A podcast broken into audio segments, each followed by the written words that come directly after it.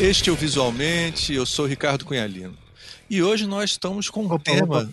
Opa. É o contrário. É, eu sou o Ricardo Cunha. Ah, não, não, eu... assim, nós dois entramos, desculpa, agora lembrei. Isso. Essa é, essa é a introdução do próprio, pro- do próprio próprio programa. programa. Foi mal, cara. Foi É. mal.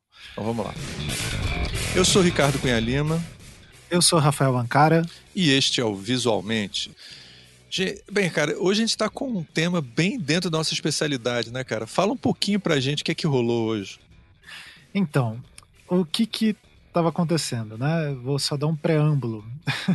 eu estava fazendo algumas perguntas ali no Twitter porque eu queria saber mais sobre como ensinar e como aprender mais sobre uma programação voltada para visualidade, né? Tipo para representações visuais e processamento, sei lá, visualização de dados, coisas desse tipo.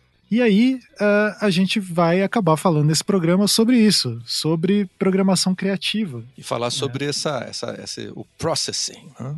Exatamente. E daí a ideia é ser tipo um Dagobah, igual a gente, para os ouvintes mais novos não sabem o que, que é. A gente tinha um, um programa que talvez volte algum dia. Esse é uma, uma amostra outro dele. nome, se Deus quiser. Com outro nome. Exato. É, que a gente meio que estudava ou explicava sobre um tema para começar do zero e, e começar a produzir, né? Então, para a gente começar a falar sobre isso, a gente falou sobre o processing e para conversar com a gente, é, a gente chamou dois ultra especialistas disso no Brasil, né? Que é, são professores lá da PUC, a Bárbara Castro e o Luiz Ludwig, né? Que além de professores têm um trabalho fantástico assim com essa visualização de dados voltadas para coisas mais artísticas e tal, né? E, enfim, durante o programa vocês vão ouvir que a gente vai chamar eles para outro programa para falar de outra coisa também. Exatamente. Né? A gente já está um tempão é, devendo para nós mesmos, né? Convidar os dois. Exatamente. é, que a gente. Eles, eles, inclusive, lançaram um livro fantástico sobre visualização de dados agora, é, junto com vários outros antigos convidados nossos na área de DataVis. É, e a Doris Kozminski, né? É, é, que é um que assim eles estão tem, tem muita coisa interessante para falar. Isso aqui é só um é um aperitivo. Isso. Esse é só para assim, você quer começar é, esse programa, na verdade, a ideia é tipo você é aluno de graduação, então designer formado e quer, por exemplo, você tem supondo, uh, Ricardo, só uma uma suposição assim, né? Nós temos quase 200 programas do Visualmente aí no ar. Exatamente. E, eu tenho dados de, com, de como que as pessoas ouviram esses programas, quantidade. A gente Sim. poderia criar uma visualização Sem a partir do processing com esses dados, né? Então daria para criar isso e não só isso. É, usar o processing para outras coisas, né? Gerar imagens aleatórias, fazer interação, enfim. Eles vão comentar um pouco desse panorama geral de tudo que dá para fazer e como que você começa, né? Ah. Então vai ter os links ali na postagem. É, e, e vai ser uma coisa interessante, assim, porque vocês vão poder. Esse debate, que em só foi um dos primeiros programas que a gente fez, a gente debateu isso, sobre como é, a programação pode entrar na vida de um designer. E isso vai ser uma coisa que a gente vai tentar discutir um pouco mais para o final. É, sobre essa a, a, a, mudança que tem sido o mercado é, e inclusive a educação que é mais o foco do design também mas isso principalmente o que que é processing vocês vão poder entender direitinho com dois Isso. puta especialistas E, ah, e isso é muito legal que o Ricardo comentou, né? De tipo que a abordagem, até do jeito que a gente tentou, a gente apresentou de uma forma técnica, assim, mas de- até mais pro final do programa, né? Tem essa discussão de tipo.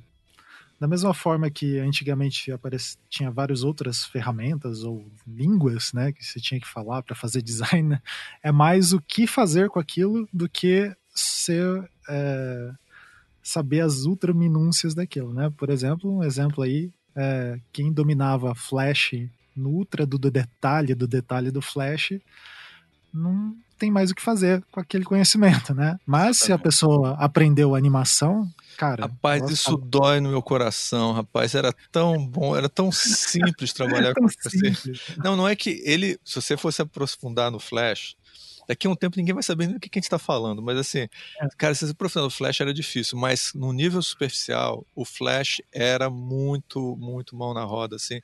Mas realmente ele era um, programa, um, um recurso pesado, né? Então, é. É, eu não sei. A internet ainda não. Né? É que a gente esperava que a internet tivesse evoluído para uma coisa onde a gente estaria assim, sabe?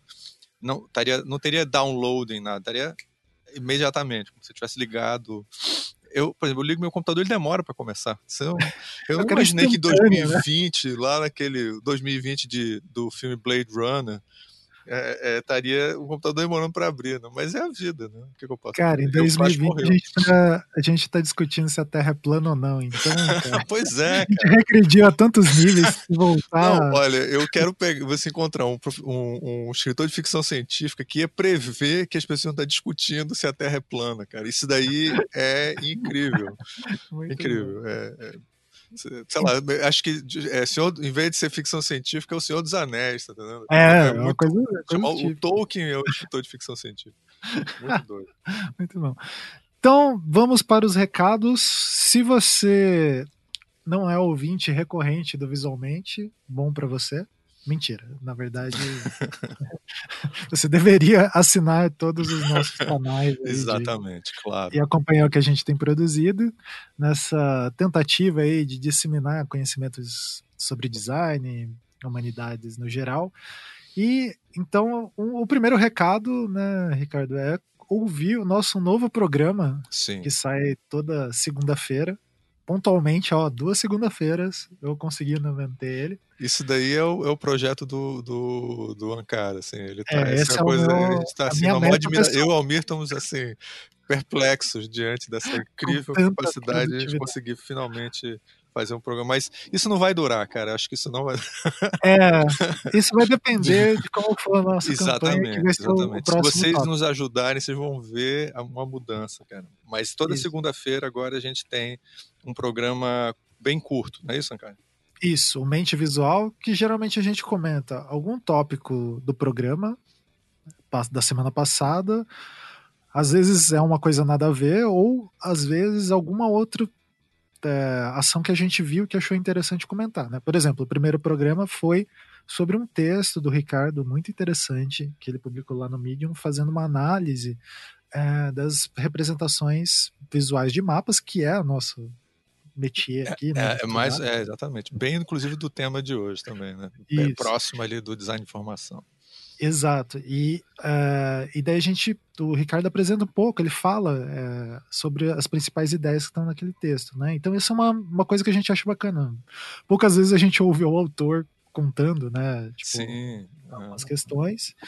E no último programa, uh, o Almir ele fala um pouco sobre um, uma ideia que ele joga lá no programa do na entrevista do Norman Rockwell, que é o programa 160, se não me engano.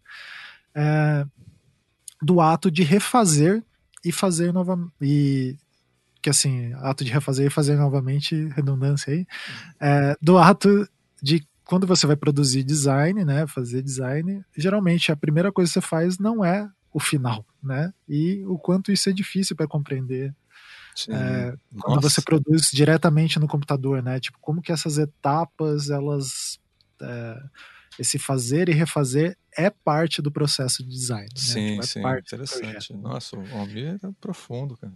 Não, cara. o Almir é foda. É, Muito bom. Só, só aparenta aqui, né? Olhando assim, você nem diz. Olhando você não dá nada. Mas... é, bom, então tem esse programa, ele tem no máximo meia hora, tô tentando fazer ele mais curto ainda. E.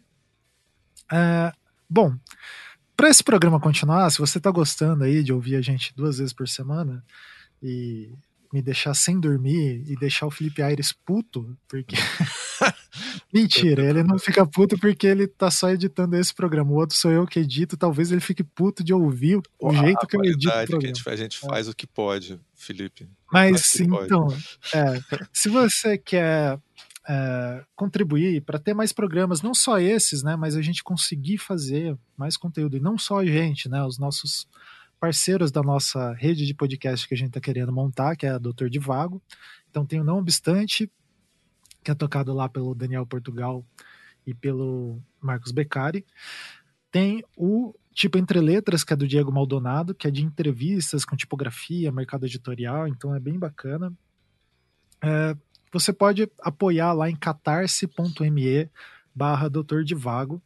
A gente tem vários pacotes de recompensas ali, então você pode doar desde 20 reais, que é o pacote inicial, até se você quiser todas as recompensas, a partir de 750 lá, você consegue inscrição em todos os cursos, né? Vão ter cinco cursos, vai ter curso de filosofia com o Becari e com o Daniel, curso de ilustração com o professor Ricardo Cunha Lima, curso de infografia comigo, curso de tipografia com o Diego Maldonado, curso de produção gráfica com o Mir, né? Então, o programa o Mente Visual da semana passada, o Almir dá uma pincelada aí do que ele do que, que o, conhecimento que está dentro daquela cabeça grisalha. Né? Então, é, é, tem aquele, essa. Aquele, aquele conhecimento grisalho.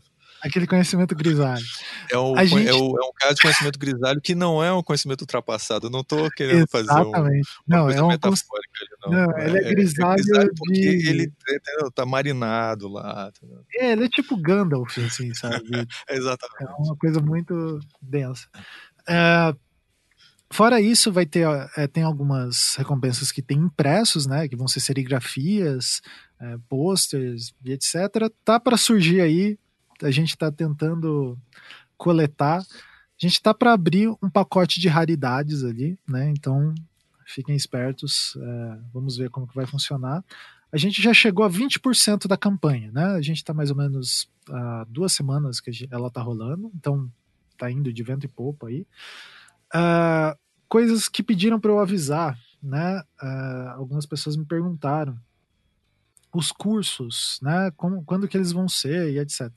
Eles vão acontecer no segundo, no primeiro semestre do ano que vem, né? A gente não sabe ainda, enfim, não sabemos ainda se terá ano que vem, mas os cursos vão ter. Exatamente. E eles vão acontecer, não vão acontecer todos no mesmo dia, é claro, e eles vão ser online para todo mundo conseguir fazer. Por exemplo, quem é, pega o, o, pacote lá, eu quero tudo, que vai ter inscrição de, desses cinco cursos, a pessoa vai poder fazer cada curso é, em um dia, né? Tipo, então a gente não vai encavalar as datas e você consegue parcelar a, a sua doação ali, né? Em até seis vezes no cartão de crédito. Então, se você imaginar, é você comprar um curso e parcelar em seis vezes. Ele vai ser online, né? Então é, não importa onde você esteja no mundo, você vai poder fazer esse curso. E Exatamente. Vai estar tá bem bacana, assim.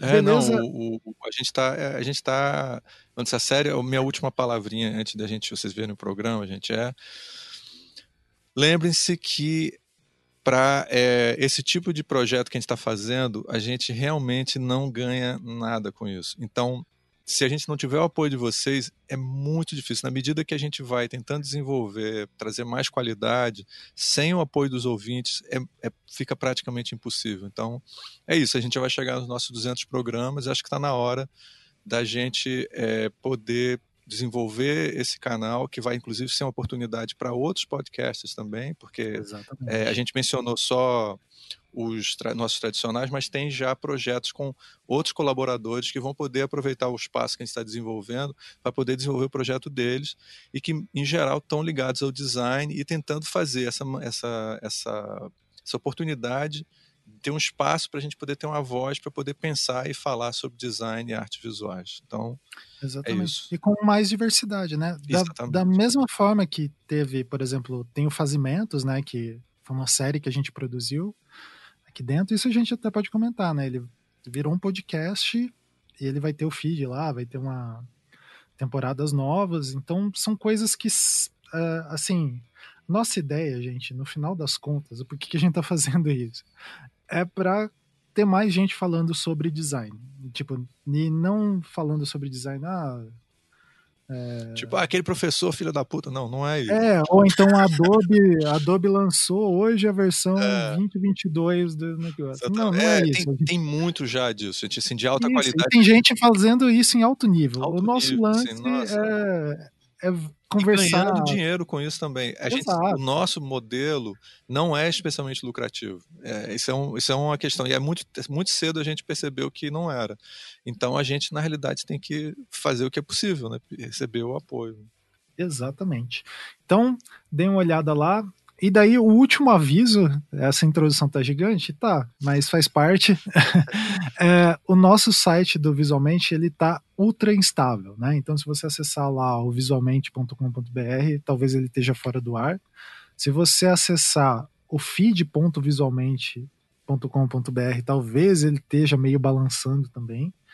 Então eu estou trabalhando aqui para fazer tudo voltar ao ar, que a gente está migrando né, do site do Anticast, que era a nossa antiga casa, para o nosso site novo, é, que vai ser só visualmente.com.br ali. Então até isso se resolver vai levar um tempinho aí. Mas como a maioria dos nossos ouvintes ouve pelo, pelos agregadores, então acho que não vai ter problema. Mas caso tá dando erro aí, é, tente dar uma olhada ou no Spotify, ou então no Pod Addict, o programa que você utilizar ali, é, o feed. Eu coloquei o feed é, original ali no, no link também, então qualquer coisa é, foi mal aí. e... Tenham paciência. Daqui a pouco é. as coisas vão estar. E, e, e, e, na medida que o, tudo der certo aí com o Catarse, cara, aí acho que vai dar tudo. tudo é, daí... vai, com certeza tudo tá, vai estar uma beleza. Aí jamais haverá problemas. Não podemos garantir isso, mas. Então fiquem com o programa.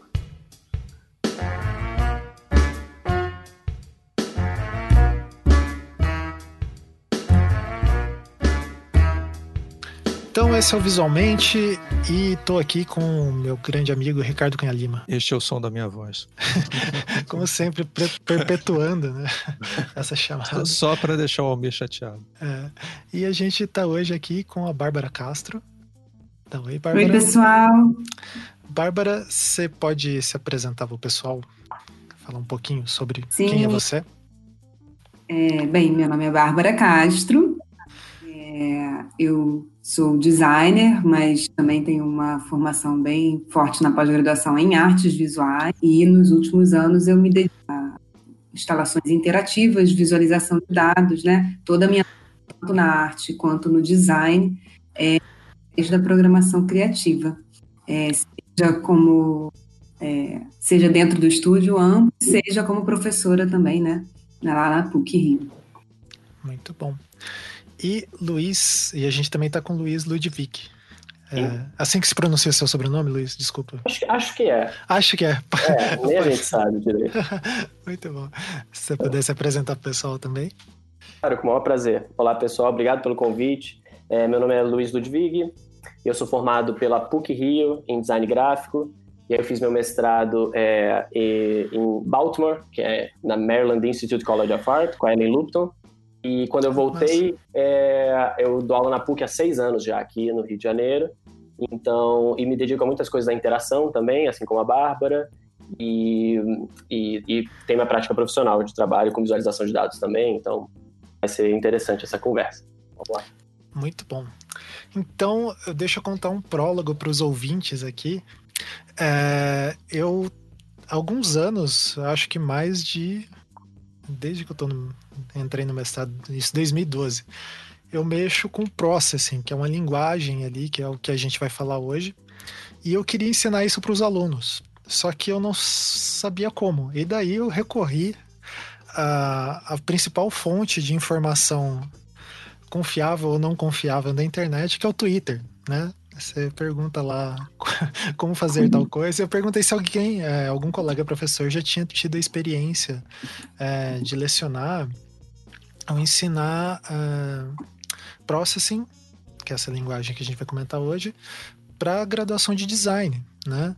E daí marcaram, acho que o Luiz e a, e a Bárbara, e daí eles falaram: não, a gente é, faz aqui e vocês começaram a trocar uma ideia comigo. E eu falei, putz, a gente precisa gravar um programa sobre isso, que eu acho que principalmente para apresentar o que, que é o processing, né? E quais as possibilidades dele, assim. É... é claro que, numa primeira vista, ele vai assustar, porque é, é programação, mas eu acho que ele é mais é, como se a gente aprendesse a falar uma outra língua além do inglês, né? Tipo um espanhol, um processing. É, daí então, Bárbara, é, se você puder é, contar um pouquinho o que, que é o processing para a gente explicar para o pessoal. Então, o processing é, surgiu como um projeto lá na MIT em 2001, né? É, ele é uma linguagem de programação voltada é, para artistas e designers é, que tem essencialmente um output visual. É, uhum. uma, uma linguagem de programação que é, é, é, muito fácil né, de aprender, assim, tem essa preocupação com essa curva de aprendizado. É, e além do, da linguagem de programação, né, ele tem também um ambiente de desenvolvimento próprio, né, um IDE. É, e essa questão do IDE eu acho muito importante, porque as pessoas normalmente passam batido em relação a isso, o ambiente de programação, é porque você baixa um software do processing e você dá um play ali. Então, assim que você acaba o código, você aperta play e aí ele roda o código. Então é tão fácil, ele faz a compilação ali mesmo, sabe? Então isso ajuda bastante para quem está começando a trabalhar com programação. Então todas essas etapas, por exemplo, que pelo menos para mim que não sou de programação, só fuço nas coisas, né? É, ele é bem parecido com as coisas que a gente quando vai fazer um site, né? Faz o HTML ali, você mexe e você sobe, ele já você já vê ele rodando, né? Não precisa passar um outro processo. É, Perfeito. Ele funcionando, né? E o que, que a gente pode fazer com ele? É, a Bárbara comentou ali que ele é uma linguagem orientada, né, para designers, tem esse viés artístico e, e, quais são as possibilidades? O que, que eu consigo fazer com ele? Então, ele tem muitas possibilidades, né? Então, assim, quando você adiciona programação é, a partir, como a Bárbara falou, assim, ele tem um output visual. Então, assim que você apertar play, ele vai aparecer uma telinha que é como se fosse o canvas do Illustrator para quem é designer e está familiarizado com isso. Só que, aí, diferentemente do Illustrator, em vez de você desenhar forma a forma, cada forma, você pode, de algum, de algum jeito, automatizar as formas. Então, pode criar várias formas de uma vez só. Então, uma das coisas importantes do pensamento computacional é que você consegue fazer loop, né, coisas repetidas rapidamente. Pode também adicionar interação dentro dos seus sketches. Sketch é o nome do arquivo do processing que aí, na verdade, quem está fazendo no Illustrator, eu gosto muito de fazer essa comparação, né? Como a gente dá aula para designer uhum. da graduação, é, então eu gosto de fazer essa comparação com quem é o designer que usa, usa o Illustrator para fazer essa comparação com o Process. E o Process permite então você adicionar interação. Então você pode criar botões, criar movimentos, você pode fazer, então assim, é como se fosse um Illustrator, vamos dizer assim, mas com uma potência muito maior. E outras várias Agora coisas, você né, super animado, porque a referência ao Illustrator é uma é. referência que os designers conhecem, né? Isso. Mas eu acho Sim. que você está sendo generoso, não? Assim, porque deve ser muito mais complicado do que usar o Illustrator. É... Eu acho que a comparação com o Illustrator é super bem-vinda. Eu também, às vezes, faço isso um pouco, Luiz, quando o aluno nunca programou nada, né? Porque dentro do Processing, é, a forma, a primeira linha de código que você vai colocar, sei lá, um, uma elipse, que é um círculo, né? Ou um oval, é, ela é. Os parâmetros são basicamente a, as coordenadas do plano cartesiano, né? X e Y, vamos dizer assim. Uhum. que acho que quando a gente está usando um Illustrator da vida, é, às vezes a gente não, não atenta ao painel de informação que tem sobre cada um dos elementos, é, é, elementos geométricos que a gente está usando. Então, às vezes, eu até, quando tem a primeira aula, eu abro e mostro esse painel para mostrar como é que o Illustrator, na verdade, também está é, tendo por trás dele, né, é, uma, uma coisa muito similar ao Processing, né? É, essa lógica da posição no espaço, né? Agora que vocês falaram, eu nunca tinha parado para me atentar realmente, né? Naquele painel lá, o Transformation, é, acho que é Transformation. Tem, né? Uhum. A posição do X e Y da página, né? Sim. E no Processing, a única diferença é que em vez de você fazer isso arrastando lá com o mouse, você digita, né? Onde que vai. Isso. E daí tem a, é, isso eu acho que é o que causa maior dificuldade para o aluno que está começando. Que você, por exemplo, você não vai desenhar um retângulo, mas você vai escrever retângulo e dar as coordenadas do retângulo. Então é meio batalha naval, se você gosta de jogar batalha naval. Sabe batalha é. naval? Você bota assim, dois, quatro, não é? É assim? Faz muito tempo que eu não jogo. Mas é, eu acho que é. É, não é? 2A, né? 2A, não sei assim. exatamente. Mas, é, então você tem que posicionar, posicionar a partir de parâmetros. Então isso dificulta um pouquinho. É, eu até, assim, quando a gente ainda estava na aula presencial, no primeiro dia de aula, às vezes até levava, assim, os papéis quadriculados, sabe? O uhum. aluno desenhar uma coisa no papel quadriculado e ter que transpor aquilo para o processing assim, para ele começar... Porque assim, é, essa coisa do ensino, né? É, você falou sobre essa questão da, da É que, por exemplo, as disciplinas que a gente dá, uhum. elas são muito mais no final do currículo, né, do design. Então, às vezes, a gente já se afastou um pouco do lado matemático da coisa, porque toda a faculdade de design tem aula de geometria, né? Uhum. É, então... Ah, eu acho legal. Então, é, Bárbara, se você puder... Eu acho que comentar da, das disciplinas é, que vocês dão, né? É, são disciplinas, pelo que vocês me comentaram, na PUC Rio, né? E daí elas são. É, você dá uma e o Luiz dá outra, né? Elas são interligadas. Você puder dar um panorama geral. E daí a gente conversar como que é ensinado, assim, os alunos do, do zero, né? Tipo, a, fazer alguma coisa no processo. Acho que de repente o Luiz pode começar, porque a dele é, é antes, né? É a primeira? Ah, ah então é, eu começo, eu faço uma introdução.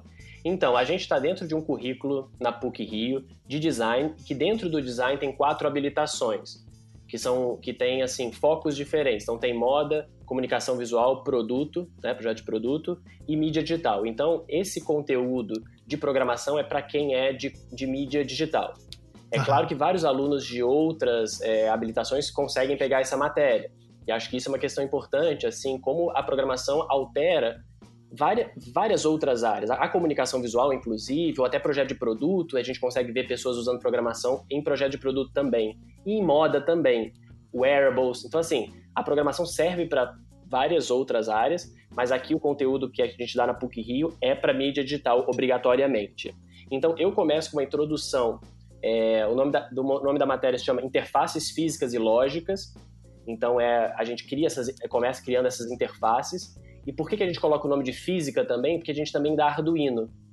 Que ah, é, então tem Processing Arduino, que Arduino é uma, para quem não conhece, é um microcontrolador que controla, que você começa a controlar é, inputs e outputs, ou seja, controla LED, controla motor. Então é um pouco é mais voltado para a área de eletrônica, robótica, mas também é o conteúdo que a gente dá em sala de aula. Então a gente dá uma introdução ao processing, programação, e depois vai para o Arduino. E aí a Bárbara dá uma aula que é posterior. Qual é, Bárbara? Fala aí. É, a outra aula é Design de Objetos Inteligentes. É, ah. um, e, na verdade, a gente tem... É, ela é só de processing hoje em dia, né? É, uhum. E também tem outro professor que é o nosso coordenador, que dá, na verdade, o nosso coordenador, que é o João Bonelli, ele dá as duas disciplinas, ele tem uma turma de cada uma das duas disciplinas. E, e ela é, a gente está focando só em processing mesmo, mas ela é um pouco mais. É, vai além, né? Porque a gente começa a entrar em questões de programação orientada a objeto, a gente entra em questões de visão computacional, ou de conexão já com, com dados, com planilhas, ou com APIs, enfim. É, a gente começa a entrar num lugar um pouco mais intermediário e avançado do processing. Uhum. Mas ela, enfim, ela tem uma questão que é, é, apesar de elas serem muito associadas, elas é, não estão interligadas no currículo mesmo, assim, né? Como, como pré-requisito da outra. Então, acaba ah, que na minha eu também preciso ir do zero, assim, porque às vezes tem alunos da turma que ainda não fizeram a que o Luiz dá, por exemplo. Sim. É, pode falar, Luiz. Não, então acho que a gente, eu tanto eu quanto a Bárbara damos esse conteúdo introdutório. Então a gente encara diariamente com as dificuldades de começar a programar. Esse início que é tão difícil. Então é por isso que acho que a gente pode ajudar quem está começando. Isso. Então, qual que seria, assim, pensando que alguém que está ouvindo e falar, ah, achei interessante, né? Vi ali alguns trabalhos. É, como que começa? Abre ali o, o process.org e o que que faz? O que que vocês sugeririam, indicariam, assim, para ou então como que vocês apresentam lá para os alunos de vocês? Eu acho que, para quem está começando, acho que a primeira coisa, realmente, eu concordo com você, cara, que é baixar o processing, baixar esse, esse ambiente de desenvolvimento que é o processing. E começar desenhando coisas, como elipse, retângulo, que aí quem é designer vai tirar de letra isso, essa parte inicial, que é, uhum. que é assim, é desenhar retângulo. Aí você posiciona o retângulo. Ok, fácil, tranquilo. Aí depois você estiliza o retângulo, bota uma cor, a, pode botar a cor que você quiser, você bota uma cor, você bota um stroke, né, uma, um contorno. Então isso normalmente o designer tira de letra esse início. Então tem uma curva de aprendizado nesse primeiro momento que é tranquila. Então vai com fé que eu acho que rola, tá? O problema maior eu acho que é posterior, sabe? Que é quando você começa a adicionar lógica. Aí eu acho que para o design às vezes fica um pouco mais complicado, porque a gente não tem, por exemplo, dentro da faculdade do design, de design, é, essa, essas matérias de lógica, né, para fortalecer ou para desenvolver lógica. Então aí o designer normalmente tem mais dificuldade. Mas esse início, que é desenhar formas, é muito maneiro, sabe? E aí a gente fala de desenhar formas, eu falei retângulo e elipse, né, que é círculo e um quadrado, mas pode ser muito mais complexo que isso. Você pode criar pentágono, você pode a forma que você quiser, é, né, Bárbara? Tem várias coisas uhum. interessantes para fazer. Sim. É, é, exatamente, né? Porque assim, acho que dentro do, do isso é uma coisa que eu acho que é bem interessante de, de abordar, porque, por exemplo, é, acho que o Luiz chegou a ter disciplinas de, de, programação no mestrado, né, Luiz? Mas eu, por exemplo, nunca tive é, disciplina, enfim, nunca fui, tive esse ensino formal uhum. de programação numa lógica é, oferecida por um professor de computação, de engenharia ou de quer que seja. É, e eu acho que nesse sentido, para o designer, mas eu, eu, fiz estágio em docência com o professor é, Cláudio, que trabalha junto com a Doris, inclusive, né, era uma disciplina que era oferecida por é, design, é, né, no, no, curso de design na. FRJ, mas que é, e que ali acho que talvez tenha sido um primeiro contato que eu tive com uma ordem específica do ensino de programação. Hum. E não necessariamente, eu acho que é, por mais que a gente precise, você falou assim, ah, como é que a gente começa, né? É, uhum. Acho que tem uma coisa, um desafio que é misturar um pouco é, o ensino dos conceitos, porque depois que vem esses elipses, formas e tal, que o Luiz falou, a gente pode botar um if, que é para condicional, ou a gente pode botar um for, que é para fazer essas repetições, essas iterações, é, mas, mas existe uma coisa que eu acho que é o maior desafio do, do professor de design que está ensinando programação criativa, que é você conseguir uh, deixar que a demanda criativa estimule também um pouco o processo de aprendizado, sabe? Ah, isso é muito legal. Isso acho que é, é um dos maiores desafios, né? Como é que você intercala, de certa forma, algumas aulas que são mais teóricas ou conceituais, assim, nesse sentido de passar essas, essas os conceitos, as funções, uhum. etc., junto com a experimentação. Porque também, às vezes, é, o aluno já está, ou já está pirando na criação, e aí já está querendo fazer uma coisa que é muito mais complexa, né? É, ou, enfim, tem várias situações possíveis e... É, aparece de um tudo. Então, assim, eu acho que isso que a Bárbara falou, vou pegar esse gancho, tá, Bárbara? Tá que ótimo. é o seguinte, é, muitas vezes o aluno não tem ainda o recurso técnico, ele não sabe algumas coisas de programação, mas ele pensa o que ele quer fazer. Então, a cabeça vai longe em um projeto que ele já viu alguma coisa parecida, ou ele quer fazer uma coisa que está muito longe da capacidade dele. E aí, isso às vezes pode se tornar muito frustrante para o aluno. Então, é. é, a gente tem que fazer caminhar né, a técnica e o conceito ao mesmo tempo. Isso, assim, eu estou falando do ponto de vista da programação, mas é para tudo. Assim, um aluno que tem ideia, mas não sabe usar o Illustrator para realizar, não adianta muito também, tá? Sabe? É. Ou ao contrário também, um aluno que é muito técnico, mas não tem nenhuma ideia para fazer, né? Também não adianta nada. Então, assim, nosso trabalho como professor de design é muito caminhar essas duas coisas junto, assim, sabe? Para que não haja essa frustração do aluno é mais para ser uma ferramenta Isso. mesmo e não ser o, o, o fim, né? Perfeito, de, perfeito. De só saber programar ali, criar. Exatamente. Criar e aí entra em algumas questões, assim, porque a programação muitas vezes foi utilizada de forma utilitária, principalmente por engenheiros, né? Porque de é, informática, de onde ela vem, né? Ela vem para é, ajudar alguma coisa, para resolver um problema, muito nesse sentido.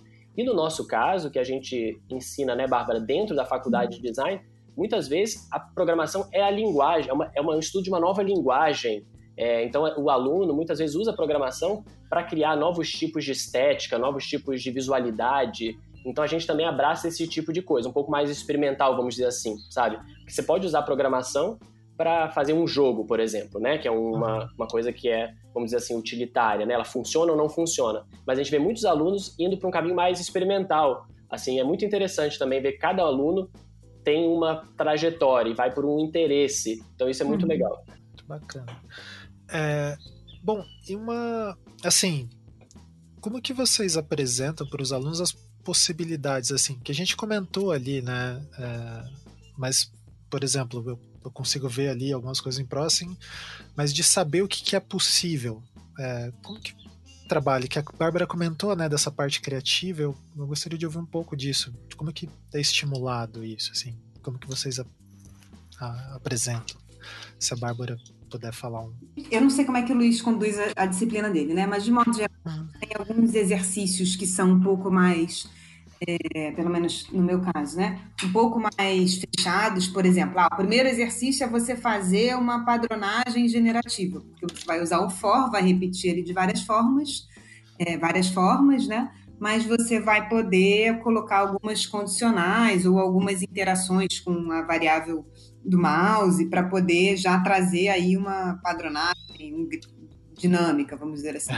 É, e, e, no caso, é, um, é, um, é, uma coisa muito específica. E aí, é, eu trago vários artistas de programação criativa, né, como referência para eles entenderem é, o que, que. Aliás, é uma coisa assim, até que esse semestre eu estou fazendo a disciplina toda no. Remota. Assim, que é uma. O Open Processing é uma plataforma de compartilhamento de código, é, de processing, é, que agora ele está mais voltado para P5JS, que já é a versão do processing para JavaScript, né? É, e lá já tem muitos artistas, você é, é, como uma rede social, você pode seguir, você pode dar like, você pode comentar, você pode fazer fork, enfim. E ele agora, inclusive, tem outras funcionalidades é, para, para a educação, né? para sala de aula, para compartilhamento de ah, legal. etc. É, então, para cada exercício desses, os exercícios que são mais fechadinhos, é, eu vou passando referências e a gente sempre também estimula muito eles a procurarem um pouco, né?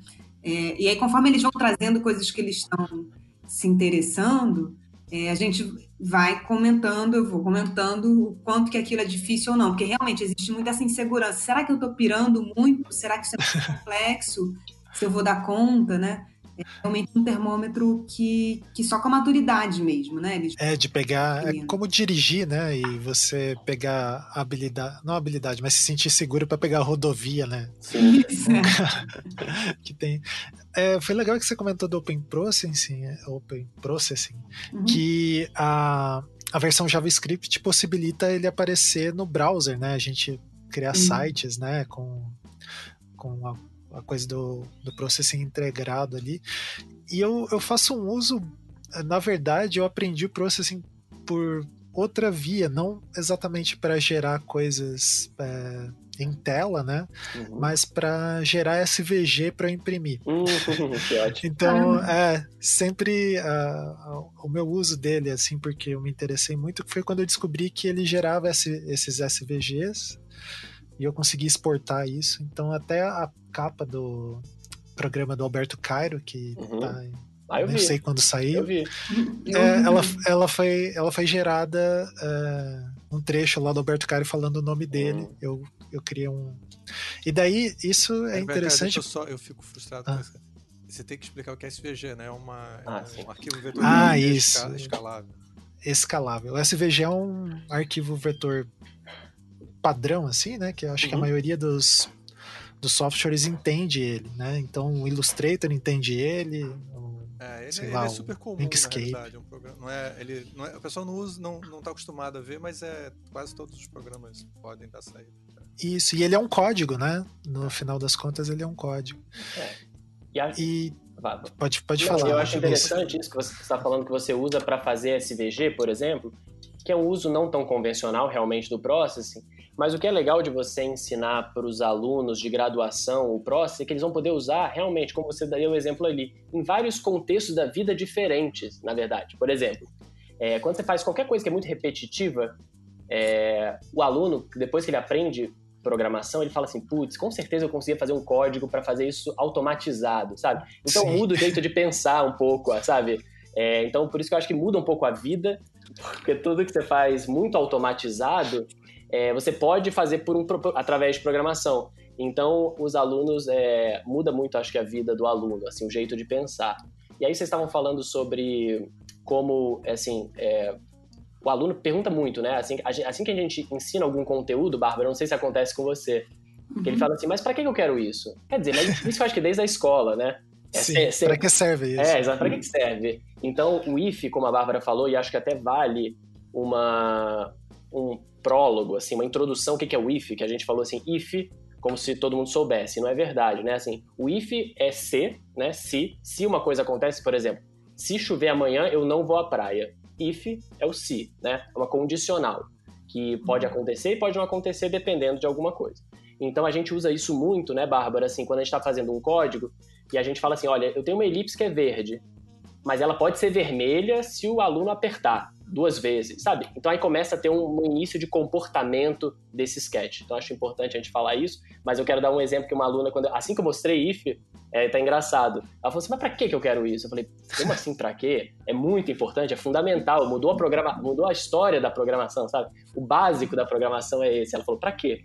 E aí, gente, aí acho que volta isso, cara, que você tá falando assim. Aí eu fui mostrar vários exemplos de, de, né, de trabalhos que usam if, usam essa coisa de como mudar, mudança de comportamento. E aí ela entendeu, né, a importância que é, que é esse conteúdo, né? If é uma coisa fundamental. Isso, é, e, e, é engraçado porque quando a gente olha de fora, assim, é realmente difícil de entender esses conceitos. Por exemplo, é, tem vários sinaizinhos lá, o mais. Verdade. Enfim, não vamos entrar no, nos detalhes do código, Sim. mas eu só comecei a entender, e daí é muito importante o que a Bárbara falou ali dessa comunidade do Open Processing, que o pessoal é, salva lá né, os sketches, que é o, esse, é o produto, é o arquivo ali da programação, né? E com que você pode dar play e ver o que faz. E tem vários que você pode basear o seu código naquilo, né? Porque tá no open, é, open source, é colaborativo, né? Então você quer, putz, eu quero criar uma onda que se mexe aqui. E daí você viu que um cara criou essa onda, daí você pega, eu geralmente eu comento lá, ó, essa parte do código é de tal cara, e eu vou implementando as coisas que eu quero, né? Então acho que é interessante, eu aprendi muito vendo o que, que as pessoas faziam, né? Uhum. Então também é uma forma é, uhum. eu achei bem interessante isso que a, que a Bárbara comentou, né? De como dosar o, até onde o que você quer, né? E o, o que, e, a criatividade e a execução, né? E, e acho que isso é um, é um, fator fundamental, sabe? Porque, na verdade, assim, é, principalmente talvez para nós, designers, né? É, é, é muito comum você realmente se utilizar de pedaços de código. Então, assim, estimula muito é exercício de leitura de código. Então, cada código, cada, é, cada código que você vê, você tem que ler o código e comentar o código, porque você vai entendendo. E de outras formas também, é, tem às vezes parte do código que, quando, sei lá, usa muita matemática e foi feito para uma pessoa que nitidamente tem mais é, background de computação gráfica, etc., que se você conseguir entender minimamente ali aquilo é, quais são as, os pontos de entrada e saída ali, é, você consegue usar ele como uma caixa preta mesmo, né? Uma tecnologia Isso. que você bota ali uma, um ar maior. Aquele bloco funciona mais ou menos desse jeito. E aí não é mais uma leitura linha a linha, né? É... Estimula, assim, os alunos. Quando você usa um, um código de referência de outro, você tem que colocar o código original para poder ver. E enfim, no mínimo mudar os nomes das variáveis, comentar o código e tal, né? Porque esse exercício da leitura do código também é importante. Isso, e que é uma tradição, né? As bibliotecas é, de scripts também funcionam mais ou menos assim, né? Você puxar pedaços de código para fazer determinadas coisas, né? Uhum. Então é uma. Perfeito, exatamente. A biblioteca é isso, né? Então, cara, a biblioteca é isso. Que é, são esses códigos feitos por pessoas ao redor do mundo inteiro que a gente vai pegando, assim, né? E a biblioteca, o interessante é que as pessoas mesmo que desenvolveram disponibilizam, e aí tem uma documentação em relação àquela biblioteca para você poder utilizar. Então, é um, é um mundo, né? Uma comunidade que é muito colaborativa, tende a ser, né? Muito colaborativa. Não, muito legal. Tem, é, daí eu queria é, ir para um canto mais da gente conversar sobre essas possibilidades, né? A gente não comentou, mas vocês é, falaram brevemente ali é, das produções que vocês também estão envolvidos é, usando a programação criativa como expressão artística, né? Vocês têm trabalhos, tem até exposição. Mas esse a gente não vai comentar muito porque eu quero gravar, a gente quer gravar um programa com vocês só sobre a, a exposição Sim. Existência Numérica, né? Sim. né? Que gerou um livro lindíssimo aqui, que tem artigos de vocês, uhum. inclusive. Mas a gente vai gravar um outro programa com isso.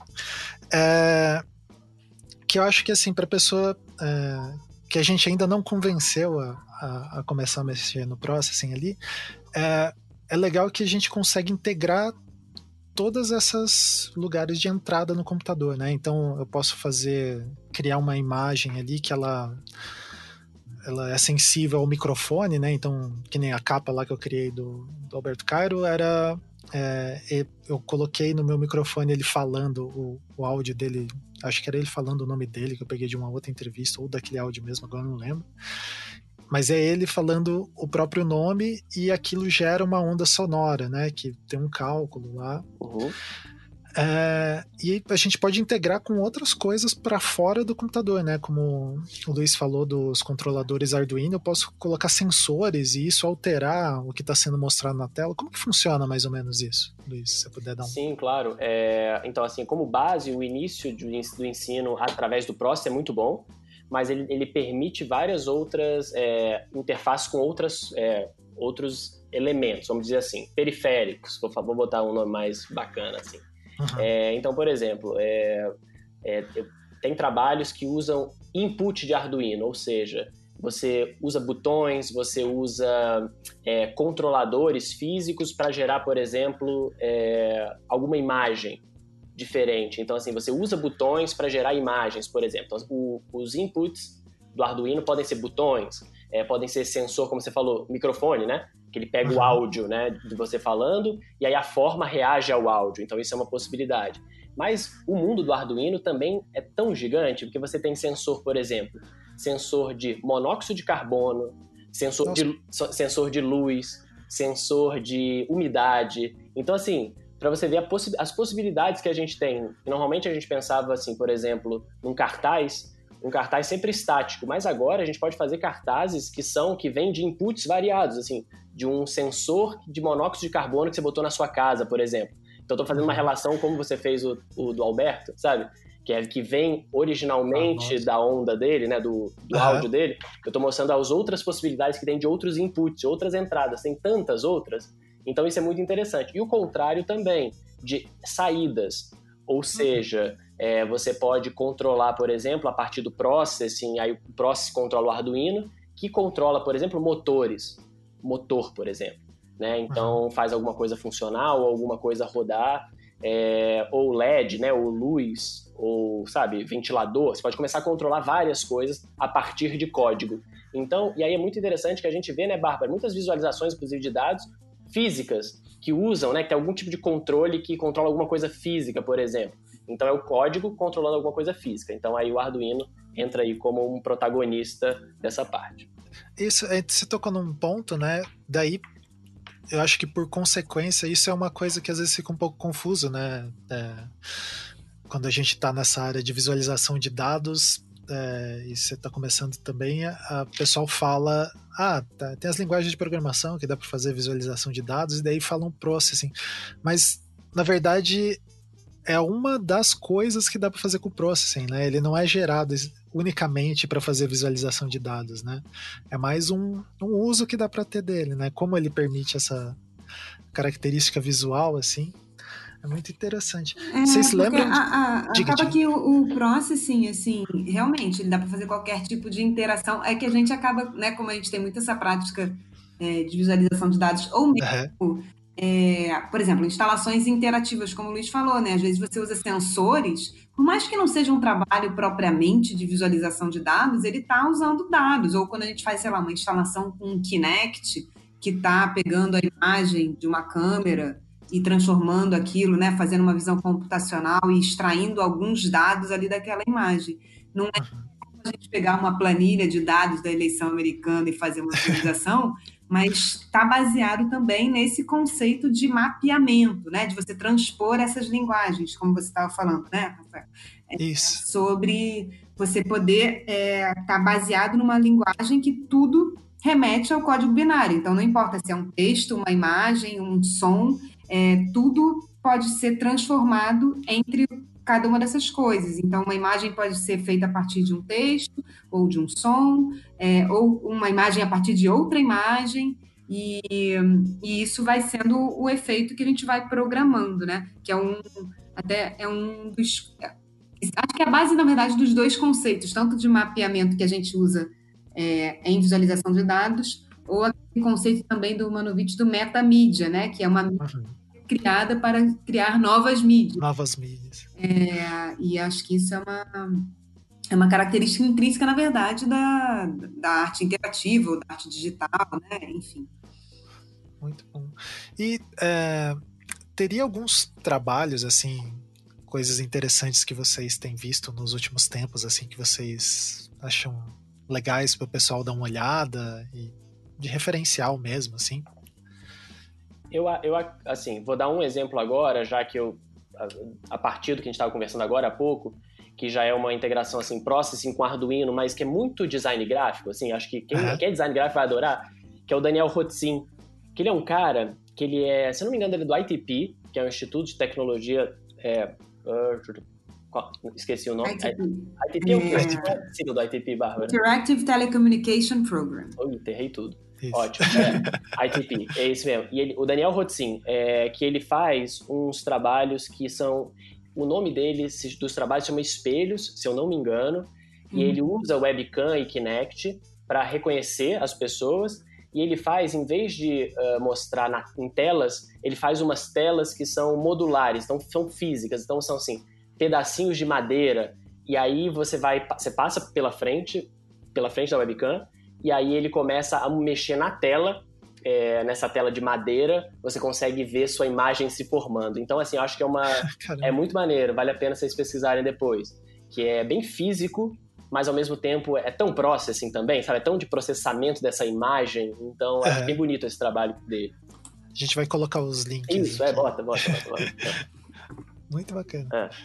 que mais que, que temos de Ah, eu acho que assim, tem muitas. É, eu não sei, assim, eu sou super rata de Instagram, fico seguindo. Até agora estou é, transferindo um pouco as pessoas que eu seguia do Instagram, procurando para ver se elas têm perfis no Open Processing também, né? Ah, que legal.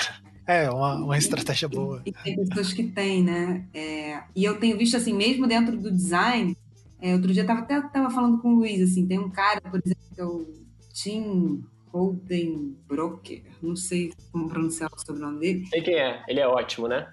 É, é muito engraçado, né? É, é, ótimo, ele é muito bom, mas e é, é, curioso porque ele faz exercício de programação criativa, mas sempre é, baseando no formato do cartaz, sabe? Que é um, né, um lugar muito tradicional do design gráfico, assim. Sim.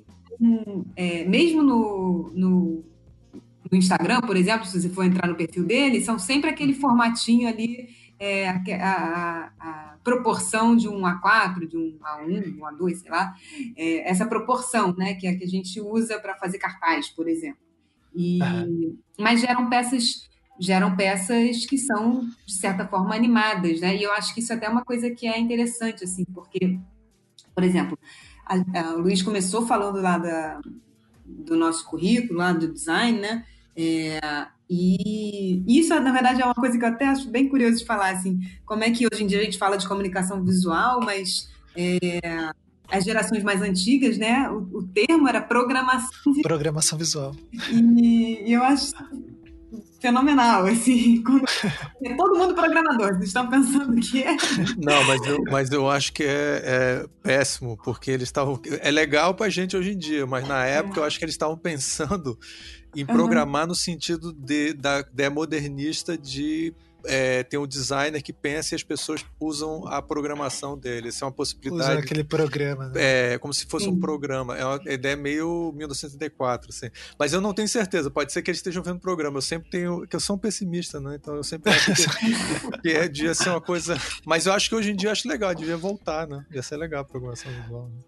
É, é, eu acho que eu, eu não tenho nenhuma ideia madura sobre isso, não, mas eu sempre levo jogo essa programa, essa provocação em sala de e mas enfim, eu, eu, eu, Pode falar, pode falar. Não, eu acho que esse Tim Rodenbroker, que eu também não sei falar direito, mas acho que é isso, ele acho que é ótimo para designer gráfico, acho que os designers gráficos que estão ouvindo vão adorar. Eu acho uhum. também, Bárbara, o Zach Lieberman pra galera. O é. Zach Lieberman, ele, mas ele não usa Processing, tá, pessoal? Não. Ele usa Open Frameworks, que é uma outra linguagem. Mas eu acho que, como referência de pensamento computacional aplicado à linguagem, à é, comunicação visual, acho que tem tudo a ver também, sabe? O Zach Lieberman é um cara muito interessante, tanto que ele agora abriu um laboratório no MIT Media Lab, que é só sobre desenhos generativos. Então vale a pena vocês ficarem ligados no que ele está fazendo. É, ele, ele, ele é fundador do Open Frameworks, que é uma linguagem meio concorrente ao Processing. E ele tá indo pro MIT, Bárbara. Eu não sei o que, que ele vai ensinar lá, se vai ser Process ou Open Frameworks. Eu fiquei nessa ah, dúvida. É, então é. Vai, vai, ter que achar em algum lugar para ele. Ele é super referência, né? Ele é muito bacana. Zach Lieberman, galera, é muito bom. Muito bom. É, eu, eu fico, assim, lá do Open Processing, acho que talvez uma pessoa que esteja é, bastante ativa, assim, de, de você poder entrar, referência brasileira, né? Você pode entrar lá e, e ver coisas que estão programando e tal. É, é o Carlos Oliveira, é, que chama, conhecido como Vamos. é, ele, o perfil dele é muito ativo no, no Open Processing, assim, e, e, é uma pessoa que está sempre nesse lugar experimental mesmo, né? É, o perfil dele pessoal de experimentação, porque ele tem uma prática profissional que não é necessariamente essa prática é, você consegue ver aqui no Open Processing, porque ele é diretor de tecnologia lá da Super Uber, mas, uhum. mas é bem legal de ver o, o, perfil dele, tem muita coisa e acho que é uma pessoa muito importante na comunidade de programação criativa do Brasil, assim, mobilizador. E, que, e, vou dar mais uma sugestão. É, tem muitos, né, cara? É uma tem pergunta muito, muito difícil. Vai, vai mandando.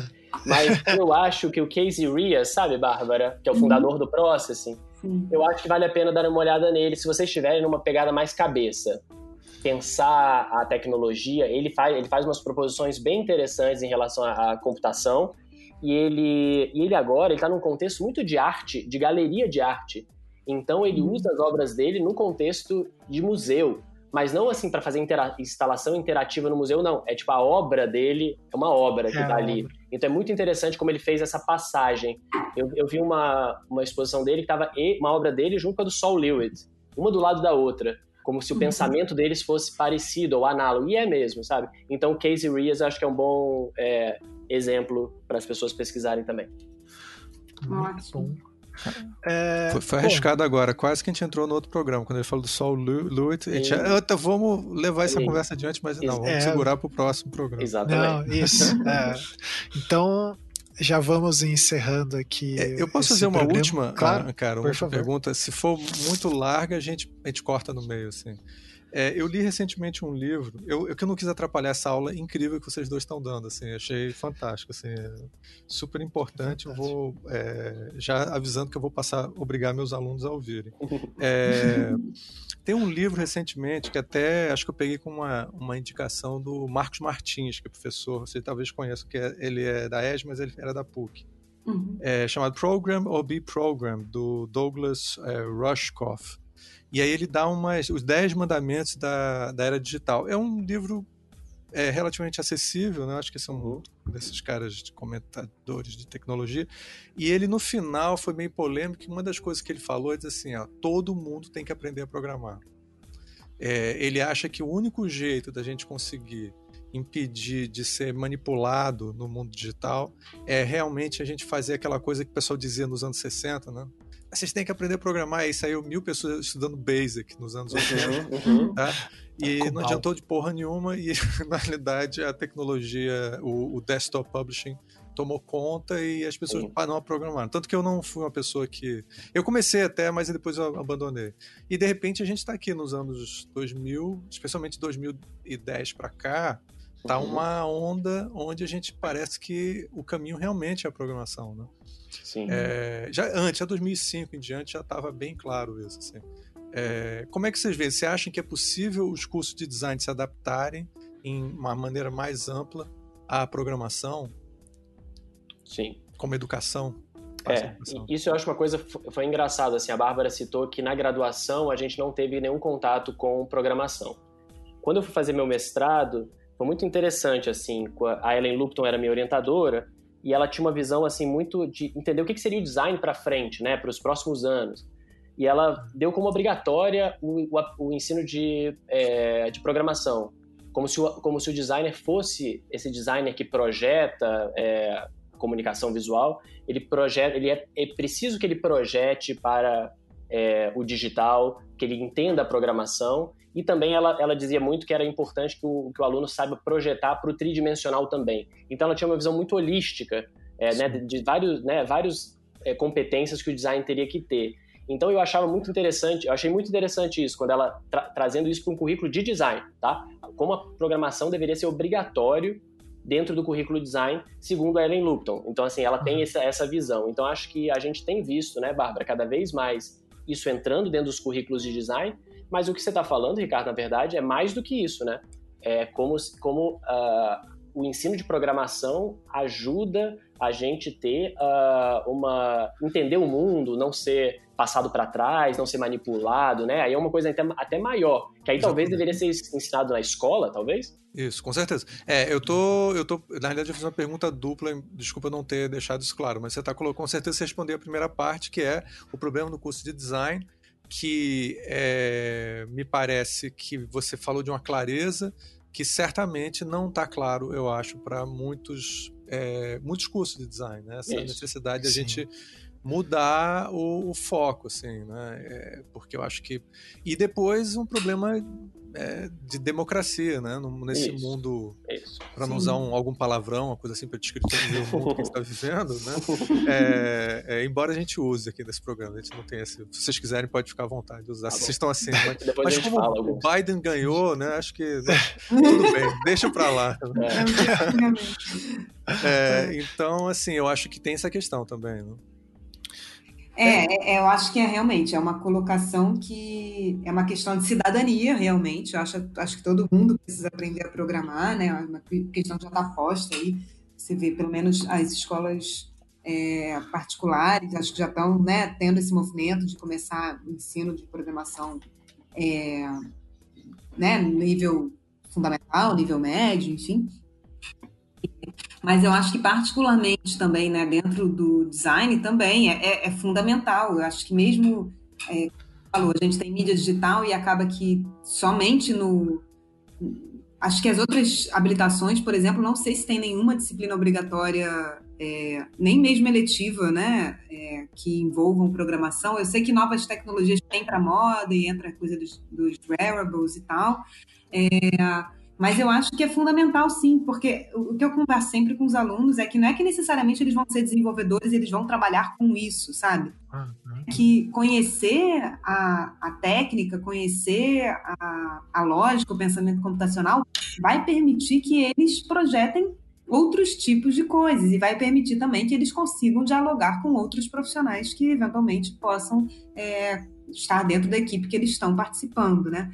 É, é muito diferente você, por exemplo, layoutar uma coisa sem nenhum conhecimento de HTML e entregar para uma pessoa. É, Estou falando do HTML, né? Não estou nem falando do. Sim. É, e você, sei lá, já tiver brincado com o HTML dentro de um WordPress que seja, é muito diferente a, a forma como você vai planejar aquele projeto, né? Isso só assim, pensando na visualidade da coisa, não estou nem pensando em outras potências de, de expressão, de, de, de. entender o background. É. Isso que, a, que você falou, Bárbara, me lembrou algumas coisas muito interessantes, né? Da mesma forma que na, no design gráfico, né, a gente é muito incentivado a conhecer todos os meandros da gráfica, e daí tem até alguns caras da gráfica que viram designers, como é o caso do Almir, que não está aqui, então a gente uhum. pode ofendê-lo gratuitamente. é, o da programação é, é, a mesma coisa, né? Tipo, o design, na verdade, a gente tem que saber interagir, né? Com todas essas. É, que a gente tem, se imerge no contexto, né? E daí sabe as limitações e, e pode usar essa criatividade para é, sobrepor né, essas limitações. É, a programação Perfeito. virou a nova produção gráfica, né, certo? Perfeito. Né? Perfeito. É, nesse sentido, é. né? Tá atualizando aí o. Muito bom. Então, ah, daí só para encerrar, eu queria que vocês comentassem que a Bárbara lá na conversa que a gente teve no Twitter, ela comentou é, do, do, do Noite Noite, Noite de Processing. Ele é um evento, me expliquem assim. O, quem me falou pela primeira vez do Noite de Processing, eu preciso citar é o meu amigo de graduação, Uriah Facina. E uhum. daí eu entrei um dia e tinha um cara fazendo uma coisa que eu nunca tinha sacado que poderia existir, assim, é, mas muita ignorância da minha parte, que é o live coding, né? O, o, cara começou a programar uma tela de processing ali e mostrando como que, acho que era o André Bournier, que ele estava uhum. mostrando como distorce. Ao vivo? Ao vivo? É, ao vivo. Um streaming, ué, tipo, tipo um gamer. Mais, é tipo um gamer. Mais maneiro que isso? Não sei. Isso, é pô. A gente faz não... muito bom. É. E eu achei muito legal. E se vocês puderem comentar um pouco, né, esse projeto. É, o Noite de Processing é uma iniciativa da, da Garo Hacker Club, né, que é o, o centro lá é, em São Paulo.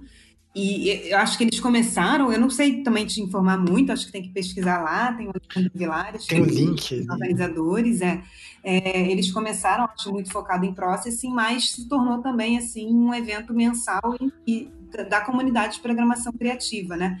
Eu até agora, durante a pandemia, também participei de uma das noites de processing que foi é, sobre ensino de programação em ambientes é, criativos, e que tinha gente, assim, eram vários professores é, do Brasil inteiro e, alguns designers, outros é, cientistas da computação, outros engenheiros. Foi bem interessante essa, essa conversa.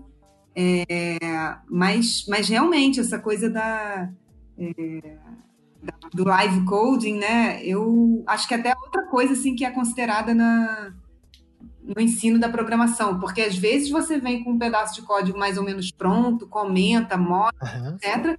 Mas assim, o, o, aluno vê o código sendo formado é, é totalmente diferente, né? Você programar do zero com ele, porque até com essa relação da que a gente falou, né, sobre a insegurança do até onde eu vou, quando é que eu como que faz, né? Tipo... Vou colando, montando vários blocos, enfim. É, então eu acho que eu, eu faço live coding todas as terças e quintas. muito bom. Gente, muito legal. É... Então, essa questão, né, só para fechar, essa lance da comunidade, né? Então, aprender processing é, é legal porque, assim, as dúvidas que vão surgindo, a comunidade é muito grande também, né? Você consegue ir consultando os fóruns e, e essas coisas. E daí eu queria deixar para vocês é, esse finalzinho, para vocês fazerem as considerações finais, darem falar para as pessoas seguirem um link, algum jabá, qualquer coisa, jabá, fique à vontade. O espaço é de vocês. É o pagamento. é o pagamento. é, Bárbara, né? Vai lá, Bárbara. Ah, é... Não, acho que é isso. Acho que eu estimulo todo mundo a, a, aprender a programar, experimentar sem medo, sabe? Não tem que chegar em lugar nenhum, enfim. É, acho que é uma brincadeira. Eu tento transformar as aulas sempre numa brincadeira, sabe? E, enfim, sou super aberta, estou sempre aberta a responder, tocar. É, tenho lá minhas, minhas redes sociais. Eu não tem como falar assim, ah, arroba Bárbara Castro. No Instagram é arroba Bárbara Castro, mas no Twitter é underline, Bárbara Castro. Enfim, é, podem me procurar aí, Bárbara Castro ou ambos. E, e ambos EE que é a versão versão. E... Mas vocês me encontram por aí. É, quem tiver interesse, só procurar. A gente sempre tenta abrir um espaço para conversar com os designers que estão querendo aprender a programar. Sim. Muito bom. É. Luiz? Sim. Pelo, primeiro, é, obrigado pelo convite. Acho que é sempre um prazer falar sobre esse tema. E também eu, eu estimulo muito a galera a aprender eu acho que é, às vezes a gente ouve muito, muito assim esse, essa frase que é assim eu tenho medo de código, eu tenho medo de programar, que aí é uma barreira que a gente diariamente, né, Bárbara, na sala de aula tenta quebrar isso. Mas então assim, vai sem medo, mesmo se você tiver alguma algum trauma, vamos tentar superar isso. Então acho que isso é importante, que muita gente vem com algum trauma de alguma programação ou da matemática em sala de aula, sabe, é na, na escola, sabe. Então vamos tentar sair disso. E eu acho, eu ouvi o. É o último episódio do Alberto? Foi, foi o último? Eu acho. Não, foi o penúltimo. penúltimo. Na época da gravação. Eu achei tão bacana ele falando que como começar a visualização de dados pelo seu interesse. E eu acho que o Processing permite um pouco isso, sabe? É, o Ankara tá falando assim, começou por SVG, mas você pode começar por visualização de dados, você pode começar por música, se você gosta, sabe? Então tem vários portas de entrada aí, né? várias portas de entrada aí para você aprender Processing. O Alberto e falou possibilidades, isso, né? né? É, e isso é bem interessante, né, Luiz, pensando é, aqui, que qualquer interesse seu dentro da área da visualidade uhum. pode ser é, utilizado o processing ali para fazer alguma coisa. Sim, né? então, total. Isso é muito bacana. É, e eu tenho um canal no YouTube onde eu tenho dois vídeos sobre isso, sobre processing. Um que é e um, bem uma introdução à programação, assim, bem básica, que é para se você tem algum medo mesmo, é para não ter nenhum medo. Assim, eu, eu ensino a baixar o processing, é uma coisa bem básica mesmo. E outro já voltado para designer gráfico, que é como reproduzir ah, um cartaz. É... Eu peguei, acho que um cartaz do Miller Brockman, se eu não me engano, né, uma lenda do design gráfico, e reproduzir ele em Processing, para ver como é que dava para fazer de alguma forma interativa. Então eu sempre faço essa ponte da programação com o design. É... Então acho que o meu canal no YouTube, que é Luiz Ludwig, vocês podem ver lá esses dois vídeos. Tem três vídeos, que é um, um é mais de autoajuda, que é assim, como a programação mudou minha vida. Mas são esses, são esses, esses é, títulos de YouTube, sabe? Sim, tipo. Eu, eu... Se, se eu tivesse um podcast, ficaria mais chique os meus títulos, mas no YouTube eles são um pouco. Não, mais. a gente, a gente também apela. Tem, a gente tem vários programas, o fim de alguma coisa. A gente pode colocar o fim do processing. Isso, exatamente. Vamos esperar um bom, pouco, bom. acho que ainda dá meio, é... eu, eu, Diga, eu acabei de esquecendo também, o Luiz falou, eu me lembrei, assim, né? Acho que os últimos dois anos a gente organizou é, o Processing Community Day do Rio ah, Verdade. É, ano passado foi presencial na PUC e esse ano foi em parceria com o Museu do Amanhã. É, então foi tudo já, já foi durante a pandemia e ficou gravado lá é, no canal do Museu do Amanhã, do YouTube do Museu do Amanhã. A minha oficina também era bem introdutória. É, também tem um nome aí desse que chama Keep Calm and Code On, que era justamente para você começar bem tranquilo, ainda tinha todo o contexto ali do início da pandemia, que estava todo mundo um pouco mais nervoso.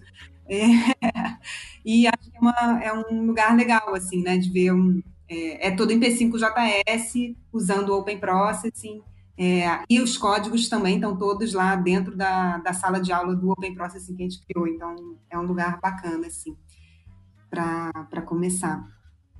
Muito bom.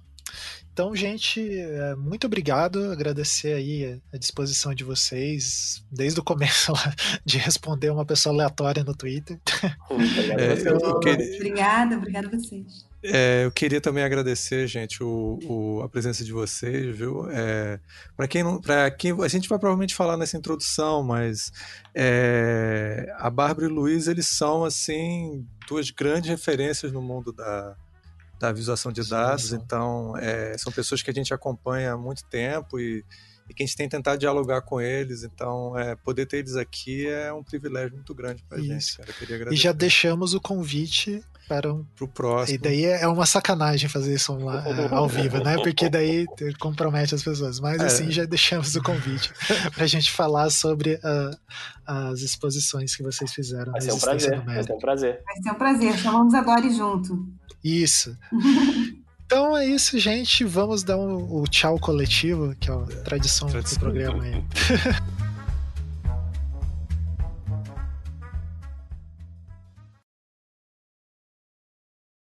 então, você deve estar ouvindo e se perguntando. Eles falaram do tchau coletivo, mas não deram tchau. Então, eles falaram o tchau. Eu que me atrapalhei e coloquei para parar de gravar antes deles falarem o tchau. Enfim, programa que vem vai ter tchau. Até mais. Até o próximo programa.